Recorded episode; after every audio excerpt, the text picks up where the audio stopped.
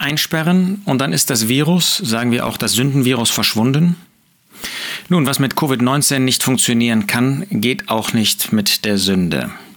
Vielleicht für kurze Zeit ist es möglich, wenn man sich einsperrt in ein Haus, wenn man die Sünde einsperrt, sich mit seiner Sünde einsperrt, dass dann die Probleme nach unten gehen. Aber früher oder später geht das nicht, denn man kann sich nicht ein Leben lang einsperren, weder im sozialen Leben noch im Glaubensleben.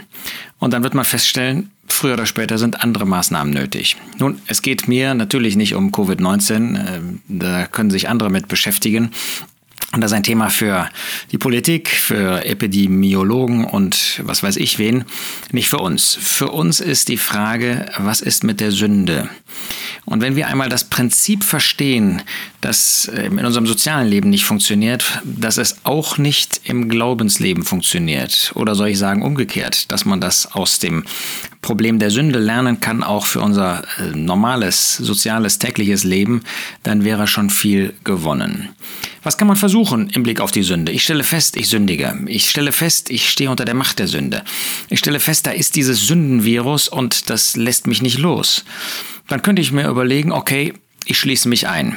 Ja, so wie man jetzt Ausgangssperren ähm, äh, erteilen kann, dass man ähm, beschließt, äh, man darf nicht mehr raus tagsüber oder nachts oder wann auch immer.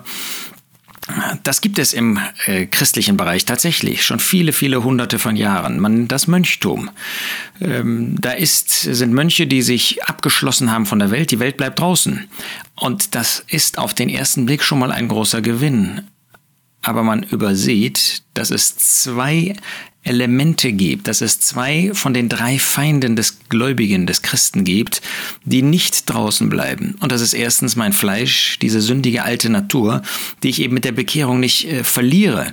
Es ist eben ein großer Irrtum, wenn ich glaube, ich bekehre mich, dann habe ich neues Leben und dann ist das Alte nicht mehr vorhanden.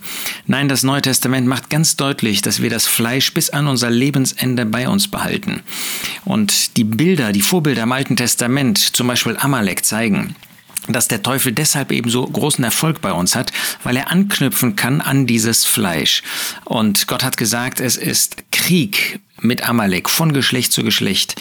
Bis an unser Lebensende werden wir das Fleisch haben. Ob du dich in ein Haus einschließt, ähm, ob du als Mönch abgeschieden lebst ähm, oder nicht, das hilft dir nicht weiter.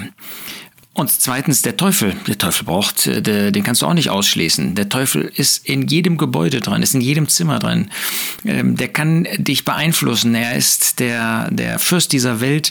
Er ist der Verpester der Luftatmosphäre. Natürlich nicht H2O, äh, nicht O2, ähm, sondern der, der geistlichen Luft, die da ist. Der Teufel, der kann durch Wände nicht außen gehalten werden. Ja, dann kann man als zweite Methode versuchen, wenn man damit nicht weiterkommt, und früher oder später wird man das ja wohl merken, ja, dann kann ich doch den Teufel ähm, aussperren. Nun, wir können das nicht, aber es wird eine Zeit geben, wo genau das geschieht, nämlich im tausendjährigen Reich. Aus der Offenbarung wissen wir, Offenbarung äh, 20, 19 und 20, dass tatsächlich im tausendjährigen Reich der Teufel draußen gehalten wird. Ähm, da wird er eingesperrt werden. Da ist der Teufel kein Agent mehr. Und führt das dazu, dass die Menschen ähm, automatisch dann an den Herrn Jesus glauben, dass sie automatisch ein Leben zur Ehre Gottes führen? Nein, das ist nicht so. Man wird feststellen, und das zeigt Offenbarung 20 ganz deutlich, dass am Ende des tausendjährigen Reiches für ganz kurze Zeit der Teufel nochmal losgelassen wird. Und dann findet er eine solche Menge an ungläubigen Menschen hier auf dieser Erde vor, die alle nicht geglaubt haben, die natürlich nach außen hin so ähm, sich untergeordnet haben, die geheuchelt haben, sie würden zu dem König, zu dem Messias, zu, zu Gott gehören, aber in Wirklichkeit waren sie das nicht. Und in dem Moment, wo der Teufel freigelassen wird, werden sie sich dann auch öffentlich empören. Vorher haben sie sich schon innerlich nie mit dem Herrn Jesus eingelassen, nie mit Gott eingelassen. Und dann wird das nur sichtbar dadurch, dass der Teufel noch einmal freigelassen wird, aber auch ohne dass er freigelassen wird, ist das offensichtlich auch keine endgültige Hilfestellung. Ja, wie ist das dann als dritte Möglichkeit, wenn ich das Fleisch ausschließe? Das hat es längst gegeben. Adam und Eva hatten noch keine alte Natur, hatten noch nicht das Fleisch. Und hat es dazu geführt, dass sie Gott gehorsam waren? Hat es dazu geführt, dass sie das einzige Gebot, was Gott ihnen gegeben hat, erfüllt haben? Nein, das haben sie nicht gehalten. Sie sind in Sünde gefallen. Man kann das in 1. Mose 3 nachlesen. Wir sehen also, weder können wir die Welt äh, wenn sie draußen bliebe, ähm, das würde uns auch nichts nützen, weil das Fleisch und der Teufel da ist. Noch bringt es etwas, den Teufel hinauszuschließen, noch bringt es etwas, das Fleisch auszuschließen. Es müssen alle drei Feinde auf einmal draußen gehalten werden. Diese Möglichkeit haben wir aber heute nicht, denn das Fleisch ist unser Besitz und bleibt bei uns. Dadurch, ähm, wenn ich mich einschließe, um nochmal auf diesen Punkt zurückzukommen, ähm, wie man das bei diesem Virus jetzt versucht, wenn ich das im Blick auf die Sünde versuche, ja, wie im Mönchtum zu leben als Mönch, dann ist das wie bei dem Gesetz. Ich versuche vielleicht ähm, kurz oder ich, ich versuche die Sünde draußen zu halten und das kann ich auch ein Stück weit. Ähm, durch das Gesetz ist das bei dem Volk Israel schon ein Stück weit der Fall gewesen. Das Volk Israel wurde sozusagen durch einen Zaun abgezäunt, die Welt wurde ein Stück weit draußen gehalten und die groben Sünden kamen nicht, nachdem das Gesetz gegeben worden ist, sofort auf das Volk Israel, kamen nicht in das Volk. Klar, bevor sie überhaupt das Gesetz hatten, hatten sie dieses goldene Kalb gebaut, aber ansonsten war doch ein gewisser Schutz da und das Gesetz kann bis zu einem gewissen Grad für eine gewisse Zeit auch einen Schutz bieten. Aber dann passiert genau das, was der Apostel Paulus in Römer 3, Vers 20 sagt. Darum aus Gesetzeswerken wird kein Fleisch vor ihm gerechtfertigt werden, denn durch Gesetz kommt Erkenntnis der Sünde. Das Gesetz führt nur dazu, dass ich die Sünde umso mehr spüre. Denn dadurch, dass ich die alte Natur habe und dann ein Gesetz, ich darf aber nicht danach handeln, dann wird ein solcher Druck aufgebaut, der irgendwann sich dann durch eine Explosion eben dann den, den Platz schafft und dann merke ich, wie böse ich in Wirklichkeit bin. Es kommt Erkenntnis der Sünde. Auch in Römer 7 heißt es in Vers 13, Gereichte nun das Gute zum Tod, das, was Gott gegeben hat, das Gesetz? Nein, das sei ferne, sondern die Sünde, damit sie als Sünde erschiene, indem sie mir durch das Gute den Tod bewirkte, damit die Sünde überaus sündig würde durch das Gebot. Das heißt, das Gebot an sich ist ja etwas, was Gott gegeben hat und alles, was Gott gibt, ist gut, ist vollkommen.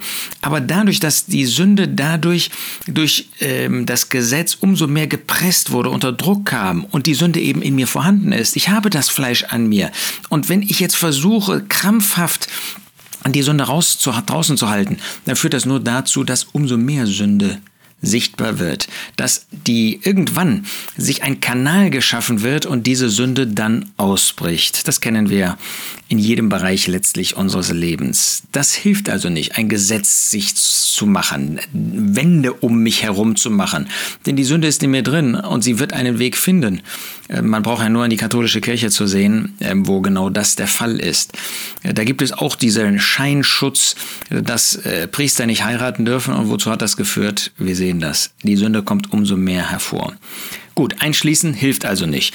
Dann vielleicht zweite Möglichkeit, ich bessere mich. Ich versuche an mir zu arbeiten. Nun, das ist letztlich nichts anderes als Gesetz. Ich versuche, die alte Natur zu verbessern. Kann man die alte Natur verbessern? Natürlich nicht. Sie ist Sünde, sie ist Fleisch und Sünde bleibt böse. Und das Böse bleibt böse. Damit komme ich also nicht weiter. Das ist das gleiche Prinzip wie das Gesetz. Na, dann kasteie ich mich, dann mache ich Bußübungen. Ja, das ist auch nichts anderes, als sich versuch, zu versuchen, zu verbessern. Und das kann nicht. Das Fleisch kann nicht besser werden. Ja, ist dann vielleicht die Möglichkeit, dann ist eben alles egal. Alle diese Möglichkeiten finden wir interessanterweise auch, ähm, die versucht werden jetzt äh, bei, bei diesem Covid-19-Virus. Äh, dann kann ich ja sagen, dann ist egal, dann lass doch einfach alles laufen. Auch da sagt der Apostel Paulus, dass das nicht nur abwegig ist, dass das böse ist. Römer 6, Vers 1, was sollen wir nun sagen? Sollten wir in der Sünde verharren, damit die Gnade überströme? Das sei ferne. Das ist etwas ganz Böses zu denken, ja, dann ist ja alles egal. Nein, das ist böse in Reinformat. Nein, es gibt nur eine einzige Lösung. Und die finden wir in Römer 6. Da heißt es in Römer 6, Vers 2, wir, die wir der Sünde gestorben sind. Gott hat uns mit der neuen Geburt ein neues Leben gegeben. Aber nicht nur das, er hat uns jetzt versetzt in Christus. Das heißt, er sieht uns als solche, die wie Christus sind, die die gleiche neue Natur, das neue Leben haben wie Christus. Wir haben eine neue Stellung, so bezeichnen wir das oft. Gott hat uns verändert, erstens. Zweitens, wir haben das auch erkannt. Als wir uns bekehrt haben, haben wir früher oder später erkannt, der Herr hat uns etwas Neues gegeben, neues Leben. Und deshalb ist uns bewusst, dass Gott etwas mit unserem alten Leben gemacht hat. Er hat es nämlich in den Tod gebracht. Und das bekennen wir sogar. Jeder, der getauft ist, hat das mit der Taufe bekannt. Vers 3, Römer 6. Oder wisst ihr nicht, dass wir, so viele auf Christus Jesus getauft worden sind, auf seinen Tod getauft worden sind? So sind wir nun mit ihm begraben worden durch die Taufe auf den Tod, damit so wie Christus aus den Toten auferweckt worden ist durch die Herrlichkeit des Vaters, so auch wir in Neuheit des Lebens wandeln. Wir haben etwas Neues bekommen und wir sind mit Christus gestorben. Das heißt, Gott hat unsere, unser altes Leben ähm, in den Tod gebracht. Gott hat das getan und durch die Taufe bekenne ich das. Das heißt, ich weiß das. Und nun heißt es drittens, Römer 6, Vers 11, so auch ihr haltet dafür, dass ihr der Sünde tot seid, Gott aber lebend in Christus Jesus. Jetzt kann das auch in unserem praktischen täglichen Leben, kann das Wirklichkeit werden. Jetzt dürfen ja, sollen wir danach handeln. Das heißt, wir praktizieren das. Ich äh, merke, da kommt die Sünde. Die Sünde, das Fleisch bleibt in mir. Ähm, aber dann habe ich das Recht, dann habe ich die Möglichkeit, ja, habe ich den Auftrag zu sagen, aber ich bin doch gestorben. Du Sünde, du hast gar keine Macht mehr über mich. Der Teufel hat keine Macht mehr über mich. Weil ich mit Christus gestorben bin. Hat der Teufel noch Macht über einen Toten? Hat die Sünde Macht über einen Toten? Hat die Welt noch Macht über einen Toten? Nein, hat sie nicht mehr sondern ich bin mit Christus gestorben und das kann ich verwirklichen. Wenn die Sünde also lockt, kann ich sagen, du hast kein Recht mehr an mir, ich bin tot, ich bin gestorbener. Und das ist nicht so tun als ob, sondern das ist genau so. Denn das alte Leben ist unter das Gericht Gottes gekommen und das darf ich jetzt auch mit Namen nennen und so darf ich mein Leben führen. Lasst uns das Bewusstsein mal wieder neu mitnehmen, dass wir nicht mehr sündigen müssen. Du brauchst dich nicht aus dieser Welt rauszuziehen, dann ist immer noch der Teufel und das Fleisch da. Aber wenn die Sünde lockt und sie kommt bei jedem, dieses Sündenvirus, das kommt zu dir heute, morgen, an jedem Tag. Und dann hast du das Recht, dann kannst du sagen, ich brauche nicht zu sündigen, ich bin mit Christus gestorben und deshalb will ich auch nicht mehr sündigen, weil ich in Christus bin. Weil alles, was jetzt in meinem Leben vorhanden ist, mit dem Herrn Jesus verbunden ist, da will ich gar nicht sündigen. Nein, ich verwirkliche mit Christus gestorben zu sein, halte mich für das, was ich bin, lebend in Christus Jesus, lebend für den Herrn Jesus. Das wünsche ich dir, dass du dieses Bewusstsein hast, wieder neu bekommst und dass du nach diesem Bewusstsein auch lebst.